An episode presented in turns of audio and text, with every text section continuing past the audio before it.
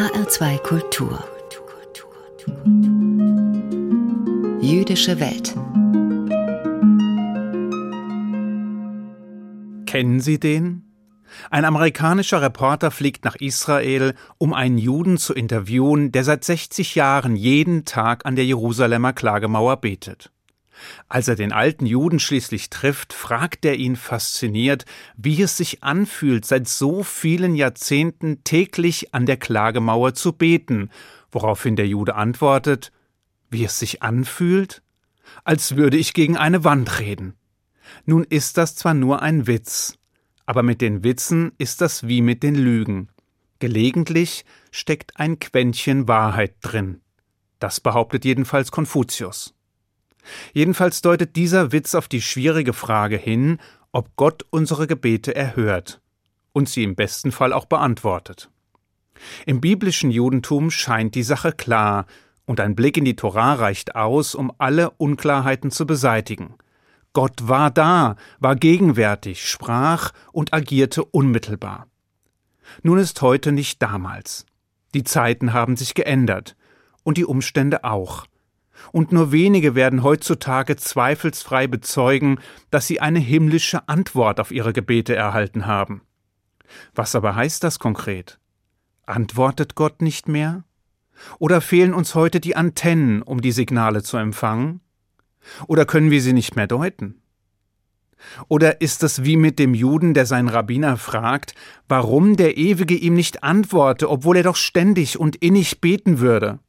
Woraufhin sein Rabbiner meint, er antwortet dir jedes Mal, aber die Antwort lautet Nein. Vielleicht liegt das Problem aber auch woanders, denn indem wir die Frage als solche aufwerfen, gehen wir wie selbstverständlich davon aus, dass Gebete immer auch mit konkreten Wünschen verbunden sind, die erfüllt werden wollen. Man möchte etwas von Gott. Wohlstand, Gesundheit, Schutz, Rettung, einen Lottogewinn oder was auch immer. Das ist im Grunde auch nicht weiter verwunderlich. Schließlich heißt es gemeinhin ja auch Gebet. Man betet oder bittet um etwas. Gebet, beten, bitten. Das eine folgt aus dem anderen. Im Judentum sieht die Sache allerdings anders aus. Dort hat das hebräische Wort, welches gemeinhin für das Beten verwendet wird, überhaupt nichts mit Beten, Bitten oder sonstigem zu tun. Das Wort, das hier gebraucht wird, ist Lehit Palel und es bedeutet, sich selbst zu prüfen. Es geht bei dem hebräischen Wort für das klassische Beten also gar nicht darum, einen anderen zu einem bestimmten Verhalten zu bewegen, sondern es geht darum, sich selbst in Augenschein zu nehmen und zu prüfen. Das heißt, es geht beim jüdischen Gebet weniger darum, Gott zu ändern, sondern es geht vielmehr darum, sich im Lichte des ewigen Selbst zu ändern. Das Risiko für Missverständnisse und Fehlvorstellungen ist dabei zugegebenermaßen enorm. Denn beim Beten ähneln sich nicht nur die Begrifflichkeiten, die in den meisten Sprachen als Beschreibung verwendet werden, sondern auch die jeweiligen Ausdrucksformen. Das heißt, wir verwenden die gleichen Begriffe und meinen unterschiedliches. Oder wir handeln scheinbar gleich, haben allerdings unterschiedliches im Sinn und das verwirrt Juden wie Nichtjuden gleichermaßen. Mit einem vergleichbaren Dilemma sah sich das biblische Judentum schon bei den Opferungen konfrontiert. Denn obwohl der sichtbare Ausdruck bei Juden und Nichtjuden ähnlich war, konnten die zugrunde liegenden Konzepte und Ideen kaum unterschiedlicher sein. Will heißen, nahezu alle antiken Kulturen kannten Opferriten, Nahezu alle Völker, Religionen und Kulte opferten ihren Göttern. Sie brachten Speisen, Tiere und sogar Menschen dar und hofften, die Götter dadurch milde zu stimmen, hofften auf Regen, eine gute Ernte, Erfolg im Krieg oder was auch immer. Es ging um eine primitive Form der Bestechung. Ihr kriegt was Leckeres zu essen, ein paar Jungfrauen oder auch unsere Kinder, und dafür verschont ihr uns, helft uns oder lasst es uns gut ergehen. Der jüdische Opferkult hingegen bediente sich zwar vordergründig ähnlicher Handlungen, verband damit allerdings gänzlich andere Erwartungen. Es war neuer Wein in alten Schläuchen. Denn mal abgesehen davon, dass das Menschenopfer seit jeher vollkommen tabu war, ging das Judentum niemals davon aus, mit den Opfern das Wohlwollen Gottes erkaufen zu können. Was nicht heißt, dass es nicht auch Juden gab, die das geglaubt haben oder ihre Opfer mit dieser Absicht darbrachten.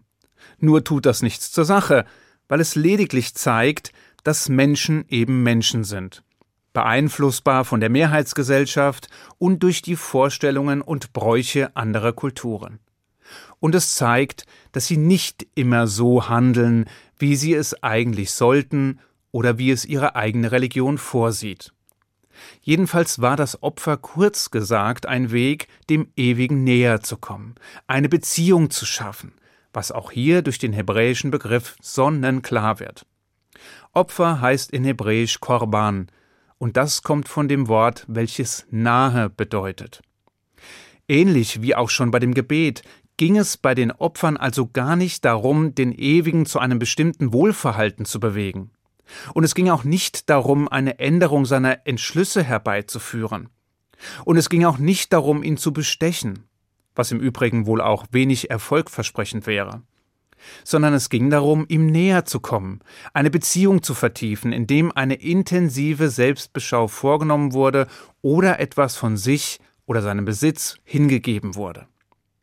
Bei diesen Parallelen dürfte es kaum verwundern, dass die Rabbiner das Gebet später als Ersatz für die Opfer bestimmt haben. Im Jahr 70 durchlebt das Judentum eine seiner tiefsten und existenzbedrohendsten Krisen. Der Tempel in Jerusalem war von den Römern zerstört worden. Die Opfer, die gemeinsamen Feste, die Rituale, die Priesterdienste, die zentralen Zusammenkünfte waren mit einem Mal unmöglich geworden. Und das zuverlässig schlagende Herz des Judentums war brutal herausgerissen worden. Entgegen aller Wahrscheinlichkeit war das allerdings nicht das Ende, sondern der Beginn einer kreativen Transformation eines Neubeginns, den die Rabbiner mit Einfallsreichtum, Flexibilität und Mut orchestriert haben, und in dessen Zug sie festlegten, dass die Opfer in der bisherigen Form zwar unmöglich geworden waren, dass diese aber in einer anderen, veränderten und doch wohlbekannten Form dargebracht werden könnten, in Form von Worten, die unsere Lippen formen, in Form von Gebeten, die wir sprechen, als Dienst des Herzens. Der italienische Rabbiner Leone da Modena erklärte das jüdische Verständnis des Gebetes einmal folgendermaßen. Stellen Sie sich einen Mann in einem Boot vor, der sich selbst ans Ufer zieht. Wenn wir es nicht besser wüssten, könnten wir durchaus glauben, dass der Mann versucht, das Ufer zum Boot zu ziehen. Tatsächlich ist das Ufer natürlich unbeweglich, während es der Mann in dem Boot ist, der sich auf das Ufer zubewegt. Ähnlich ergehe es uns im Gebet. Wir glauben manchmal, dass wir Gott im Gebet an unseren Willen heranführen. In Wirklichkeit allerdings bewirkt das Gebet genau das Gegenteil. Wir werden dadurch näher an Gottes Willen herangeführt. Sprich, durch das Gebet nähern wir uns dem Ewigen an, unterziehen uns selbst einer kritischen Betrachtung, prüfen unsere Erwartungen und Wünsche ebenso wie unser Verhalten, untersuchen den Deckungsgrad von soll und ist, versuchen in seinem Lichte zu wachsen, uns zu erheben, uns zu verändern, und im besten Fall beenden wir das Gebet als bessere Menschen, als wir es begonnen haben, mit mehr Mut, Zuversicht und Hoffnung. Ist die ursprüngliche Frage damit umfassend beantwortet? Nein, nicht ganz. Aber wir haben uns der Antwort zumindest angenähert. Und manchmal ist die Annäherung das, was wir erwarten können. Ich wünsche Ihnen einen guten Schabbat. Shabbat Shalom.